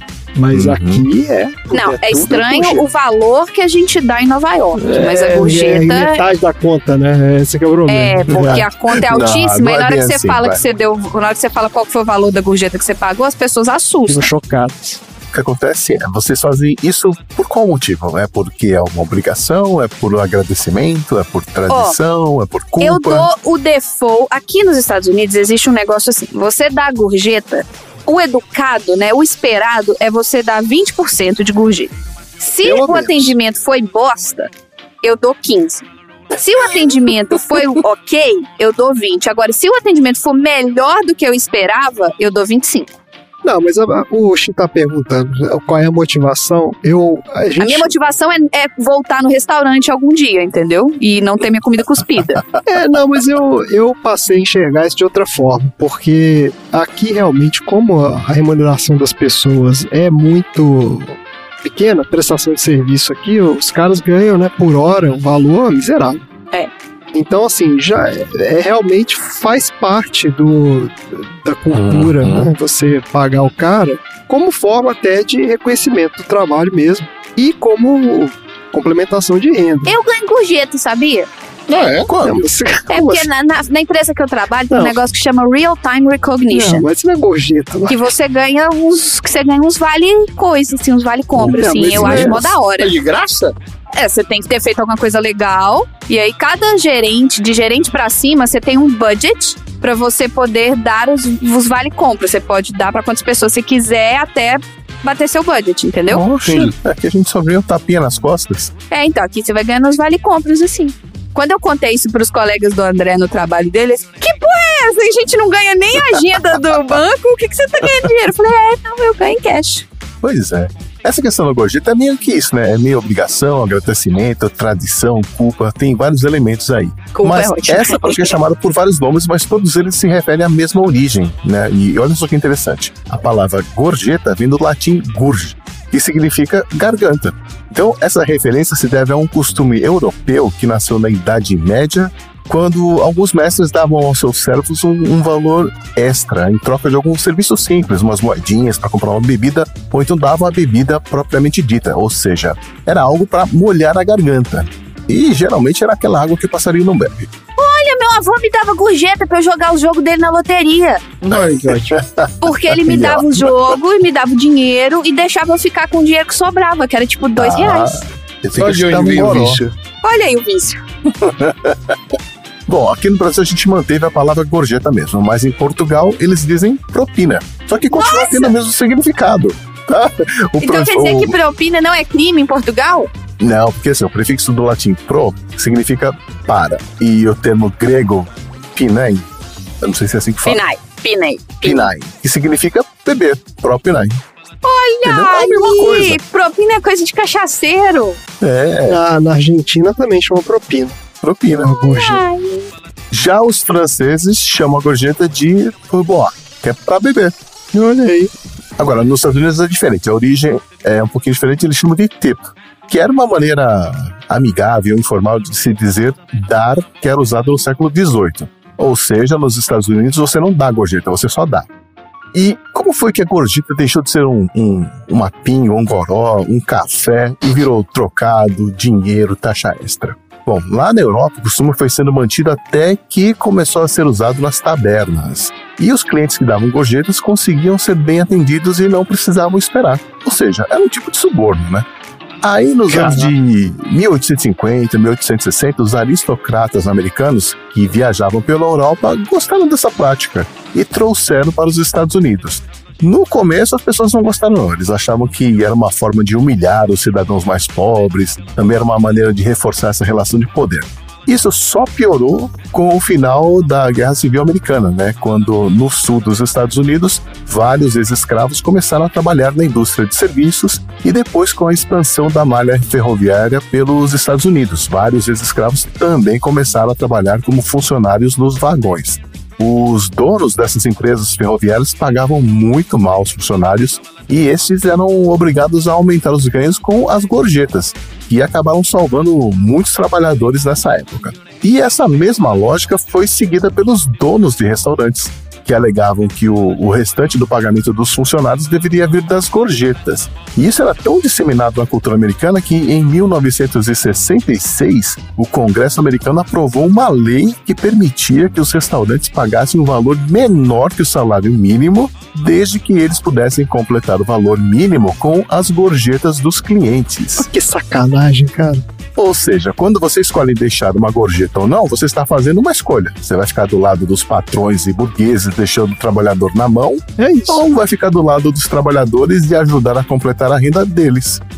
Como a gorjeta é uma prática cultural, social, econômica que varia de país para país, é sempre bom pesquisar sobre como ela funciona em cada lugar, porque pode ser que você nem precise se preocupar com isso. Por exemplo, no Japão você não dá gorjeta. Não, é ofensivo da gorjeta, inclusive, que eu tô vendo no. Exatamente. Eu, que eu tô querendo ir pro Japão, aí eu fico vendo os, os Instagram do Japão. Aí fala, pelo amor de Deus, gente que vem dos Estados Unidos, não dá gorjeta. Mas é ofensivo, tipo, o cara Pois é. leva pro lado pessoal. Fala, É, pô, você tá- Leva, é. Porque o japonês tem orgulho de ser um bom funcionário e prestar um serviço de primeira. É. E tem outro problema, né? Isso também pode ser entendido como se você estivesse jogando na cara dos empregados que você tem mais dinheiro, tem mais poder que eles. Ah, E aí fica essa coisa, né? No Japão é falta de educação da gorjeta, mas nos Estados Unidos é falta de educação não, Não da dá. gorjeta. é, exatamente. E aí fica essa confusão. Aliás, no Canadá, vocês estavam reclamando aí, no, no Canadá, eles costumam dar mais gorjeta ainda, né? Vai de 25% até 30%, dependendo da situação. Aqui já tá assim também. Na Europa também tem gorjeta, mas de forma geral os valores são menores do que nos Estados Unidos. Mas vai ficar essa dúvida, né? Quanto que a gente tem que deixar de gorjeta? São muitas situações. Né? Então eu vou selecionar só quatro onde se costumam dar gorjetas, ok? Seriam em restaurantes, hotéis, táxis e para guias turísticos. Então vamos lá, vou ajudando aqui, vamos começar pelo Brasil para a gente relembrar aqui como é que funciona. Em restaurantes, a gente deixa 10%, né? Não é obrigatório pagar, mas é obrigatório repassar o valor. É isso aí. Em hotéis, vocês costumam deixar a gorjeta, a caixinha para camareira, carregador de mala? Eu costumo deixar assim no quarto depois que eu saio. Eu também. É, no final da estadia, deixa um bilhetinho lá. e eu tento o obrigado. máximo possível otimizar o trabalho, sabe? Eu não peço pra arrumar o quarto sempre, não. Se você for deixar, não é obrigatório também, mas se você for deixar, uns 5, 10 reais é o que costumam fazer. 10 reais? Nossa. Gente, então, a gente fica aqui contaminado com essa cultura da gorjeta. A última vez que eu estive no Brasil, eu fui pedir uma pizza na casa do meu pai. Eu pedi lá a pizza e, sei lá, deu um valor X e eu dei a gorjeta tradicional aqui, que é, pô, 20%, né? 25%, alguma coisa assim. Uhum. Meu pai ficou chocado. Ele falou assim, mas como assim você vai pagar quase metade do preço do negócio da gorjeta? Eu falei, não, calma aí, 25%. É. absurdo, não sei o que, não, não pode, porque o cara vai se sentir mal. Eu falei, "Pô, o cara vai se sentir mal? Como assim? Mas realmente é, a galera deixa os gorjetas meio, né? Sim, lá no iFood a opção é tipo dois reais. Dois reais, um real, Ó, que cinco absurdo. reais. Ah, eu acho Eu fui absurdo. pedir outro dia no Brasil também, quando o André tava no Brasil, eu pedi pra ele levar um presente pra filha de uma amiga. E eu fui pedir um Uber Delivery, né? Que a Uber também faz delivery de coisas. E, e aí tava assim: ah, você gostaria de deixar uma gorjeta, nananã, não sei o quê? Eu falei, claro, né? E tal. Ele falou assim: ah, uma gorjeta, dois reais. Eu falei, moço, dois reais? Dois? Na hora que chegou a compra, tipo, o negócio com a gorjeta, na hora que converteu no meu cartão aqui, deu tipo 3 dólares. Eu falei, você tá de sacanagem, tia. Não, eu, eu tentei procurar no aplicativo. Ele não deixava dar mais. Não, é Ah, eu complicado. deixo um pouco a mais, eu acho muito pouco isso. aí. Não, quando eu posso dar assim em mãos, mas o aplicativo não deixava você dar mais. Exato. Eu costumo dar em mãos também. Porque eu fico pensando, quando é que esse rapaz vai receber essa gorjeta, né? Tipo, ele vai ter que esperar até o final do mês? Será que é no final do dia? É, tem Eu isso sei, também, né? Se é que E vai vocês receber. confiam né? que eles repassam 100%? Bom, no caso do lugar onde eu pedi, sim, porque eles têm essa proposta social lá. Mas eu sempre costumo dar em mãos, né? E guias turísticos. Terminou o seu passeio e tal, você vai lá e dá uma caixinha ou vai embora? Ah, eu não interajo com guia turístico. O André não tenho participa de nenhum guia passeio que conta com guia turístico. Nada É mesmo? Mas eu fui levar minha mãe pra ver as luzes de Natal. O guia numa falação que se eu pudesse eu dava gorjeta pra ele parar de falar. Sério. Se eu falar assim, se eu dobrar essa gorjeta, você fica quieto. Trabalho e me deixa. cara é esse. Mas sim, falando sem parar. Eu né? dei a gorjeta na saída, mas dei uma gorjeta simbólica porque eu tava muito irritada com a falação dele. Pois é. Aqui no Brasil não se tem essa prática, né? Até porque a gente acredita que o valor está sendo embutido ali no preço do pacote, né? Então, de não dá. E essas regras valem que valem para o Brasil, meio que valem para a maioria dos países da América do Sul. Até porque a gente tem uma cultura meio escravocrata ainda, né? Tipo, a gente acha que a pessoa tá, a gente tá pagando, o cara tem que fazer o que a gente manda. É, Não é bem assim, né? É uma troca, né? Enfim. Bom, nos Estados Unidos, como vocês falaram aí da, do restaurante, hotéis também se costumam deixar pelo menos um dólar, dois dólares por mala ou por dia, né? De, de trabalho. Taxistas já esperam, né? Uma gorjeta que varia entre, sei lá, até 20% você pode deixar. E guias turísticos também. O valor varia entre 15% a 20% do valor que você pagou. Agora, na Europa varia bastante, tá? Mas em geral, as gorjetas são de menor valor do que nos Estados Unidos. Vou pegar só um país aqui para exemplificar, que tem uma coisa interessante aqui. A França. Os restaurantes, você deixa de 5% a 10%. Certo. Tá bom. Em hotéis, se quiser, você deixa um ou dois euros por dia ou por mala carregada. Já os taxistas, eles esperam no mínimo 10%. Já é padrão. Então, assim, se você entra no táxi e tá com o dinheiro contado, Se ferrou. cuidado. Deu mal. E os guias turísticos também estão ali na casa dos 10% para cima. Agora, por exemplo, na Suíça e países escandinavos, não, não existe o costume de dar gorjeta. Mas não, é, mas não é ofensivo, você pode dar. Pode, mas assim, você Não é tem que ter um jeitinho, né? Tipo, senão eles não vão entender por que, que você tá dando dinheiro na mão deles. Capaz que a gente devolveu tudo. Vai falar, não, você deu a mais aqui, a gente devolveu Pois tudo. é, pois é. Vou mencionar aqui a África e a Ásia de forma geral, né? São muitos países e tal. Tem alguns países que fogem um pouco dessa regra, então vale a dica de pesquisar antes de cometer uma gafe. Na África, de modo geral, não se espera gorjeta para nada, mas você pode deixar. Em restaurantes, de 10 a 15%, você pode eh, deixar o troco para eles. Se for num resort de luxo, eles têm uma caixinha na recepção para você deixar a gorjeta. Se for em outros hotéis, você pode deixar de 1 a 2 dólares, igual nos Estados Unidos. Nos táxis, eles nem pensam em pedir uma caixinha. Então, o máximo que você pode fazer é arredondar o valor Arredondar e deixa o troco e fica tudo bem. Beleza. É, igual no Brasil. E os guias turísticos também tá ali 15 a 20% dependendo do, do passeio. Agora, na Ásia, a maioria não espera gorjetas, então alguns países é uma ofensa, tem que tomar cuidado. Eu comentei do Japão, mas também é preciso ter cuidado na China e na Coreia do Sul. Só que as regras são meio confusas para os visitantes, né? É, na China, por exemplo, não precisa dar gorjetas. Mas em algumas situações é esperado que você dê uma caixinha. então, por exemplo, em excursões, você dá gorjeta pro guia e pro motorista. E, estranhamente, se você for comer num restaurante de luxo, aí você dá caixinha pros atendentes. É. No restaurante do- Entender, da, né? da esquina, não. É só Não. se for restaurante de, de luxo. De luxo, sim. Agora, em Hong Kong, Taiwan e Macau, né, como eles têm uma influência estrangeira maior, eles seguem as regras do resto do mundo e as gorjetas são bem-vindas. Negócio complicado, né? Então, assim, tentando dar uma dica que sirva para a maioria das situações, em restaurantes, observe o que os outros clientes fazem. Nossa Em Senhora. hotéis, se você gostou do serviço e quer agradecer por isso, ao invés de deixar o dinheiro, dê um presentinho diretamente para o funcionário. Né? Só- Como só assim? que se você- Que tipo de presente? sei lá, deixa É, uma um caixinha de bombom, alguma coisa assim, uma coisa que a pessoa não vai entender de outro jeito, sabe? É porque Olha dependendo aí, do essa é boa, hein? se você deixar o dinheiro, o cara vai ficar ofendido. Então, Então, quando a gente for pro Japão, comprar os caixinhos de bombom e deixar lá. mas será que ele não fica ofendido também de bombom? Normalmente, eu sou delicada. Eu nunca só largo dinheiro na cabeceira, por exemplo. Eu sempre boto num post-it. Eu, também, anoto eu assim, coloco thank you so much for your work. I really blah, blah, enjoy my time. Eu deixo uma gorjetinha. No Japão, dá- daria pra fazer um assunto aleatório inteiro de presentes, né? Vai ficar pra uma outra Ah, oportunidade. aí tem então, assim, etiqueta do presente ainda. tem. Ah, é. Qualquer é, a presente. Tá com uma mão, duas mãos, baixa cabeça, tem Nossa longe, não pode encostar na mão do outro, tem que pegar de um por baixo, por cima, do lado. É. E vale lembrar, né? Na Ásia é falta de educação você abrir o presente na frente de quem te deu. Então, você não pode ficar lá esperando pra ver se ele gostou do presente ou Ah, não. é? Olha aí. Isso aí isso é uma boa. Pois é, é muito diferente, né? Nos táxis, arredonda o valor, deixa o troco, tá tudo certo. Arredonda e beleza. E os guias turísticos, você pode deixar uma caixinha também na Ásia, né? Só que assim, não fique mostrando dinheiro pra todo mundo ver quanto você tá dando, porque isso é considerado Ah, você rude. tem que dar na mocada, assim, ó, dar aquele comprimento de É. mão com a nota escondida, assim, ó. É, não, nem cumprimento de ontem, você abaixa a cabeça Ah, é? e vai Parabéns. discretamente. o famoso molhar a mão, né? Não, mas não entendi por que, que não pode mostrar o dinheiro. Porque é o rude. famoso soltar um peixinho. Nossa, essa eu nunca ouvi, então. Soltar, Soltar um peixinho? Soltar um peixinho, eu nunca ouvi. Solta o peixinho na mão do guarda. Pô, na mão do guarda não, né? Você não vai dar gorjeta pro guarda. É, gua- aí é propina aí é mesmo, propina, entendeu? Exato. é. Aí essa é a verdadeira propina. Bom, e como eu prestei aqui um serviço de utilidade pública com esse assunto aleatório, eu queria saber quanto é que vocês vão me dar de gorjeta.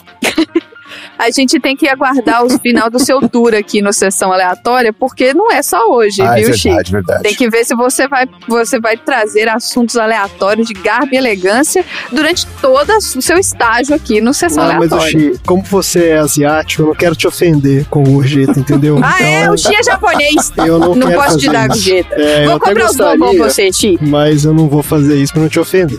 É, Pô, gente, eu vou sou comprar os bombons. gente.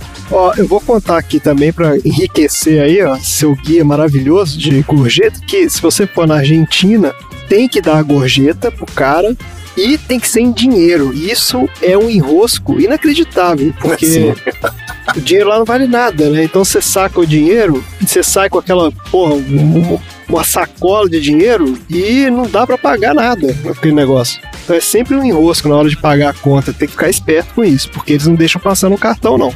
E o cara fica puto. Lembrei o mico que a gente passou com um grupo de amigos que a gente tava comendo lá no restaurante e era na área descoberta, né? Ao ar livre ali. E aí veio a conta e tava escrito lá na conta, coberto, falou X%. Aí meu amigo, como assim? A gente comeu do lado de fora. Sem coberto. ele foi reclamar, ele voltou roxo, morrendo de rir, falou assim, gente, esse coberto é a taxa de serviço. É, é isso aí. Que maravilha, cara. Era esse o meu assunto aleatório de hoje. Ah, excelente. Sempre trazendo aí utilidade pública, principalmente para viajantes e exploradores aí do mundo afora. Muito obrigado, Chico, por mais essa maravilhosa explicação. O que a gente aprendeu hoje, então? Eu aprendi que a gente check todos os boxes de fascismo, de tendências ao fascismo. É, eu aprendi que pancada no olho deixa ele com duas cores e um anel dourado ao redor. É lindo. É isso aí. Isso aí. E eu aprendi, essa foi. Tem toda uma dinâmica para você conseguir fazer o recebimento do presente de maneira correta, sem ofender ninguém no Oriente. Aguarde, teremos um, um assunto aleatório sobre isso algum dia. Ah, meu Deus. Então é isso. Será que nesse tempo que a gente passou aqui gravando esse episódio, o Dudu foi pro hospital mais uma vez? É, Ô, deixa eu ver aqui o grupo, vamos ver. Vamos descobrir. Então chega por hoje. Fala tchau, gente. Tchau.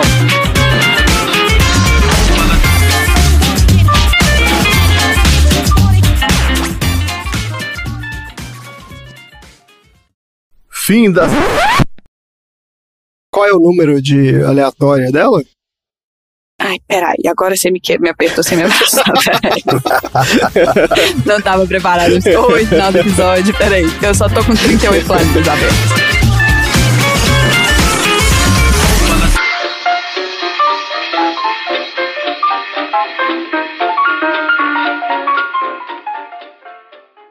Fim da sessão.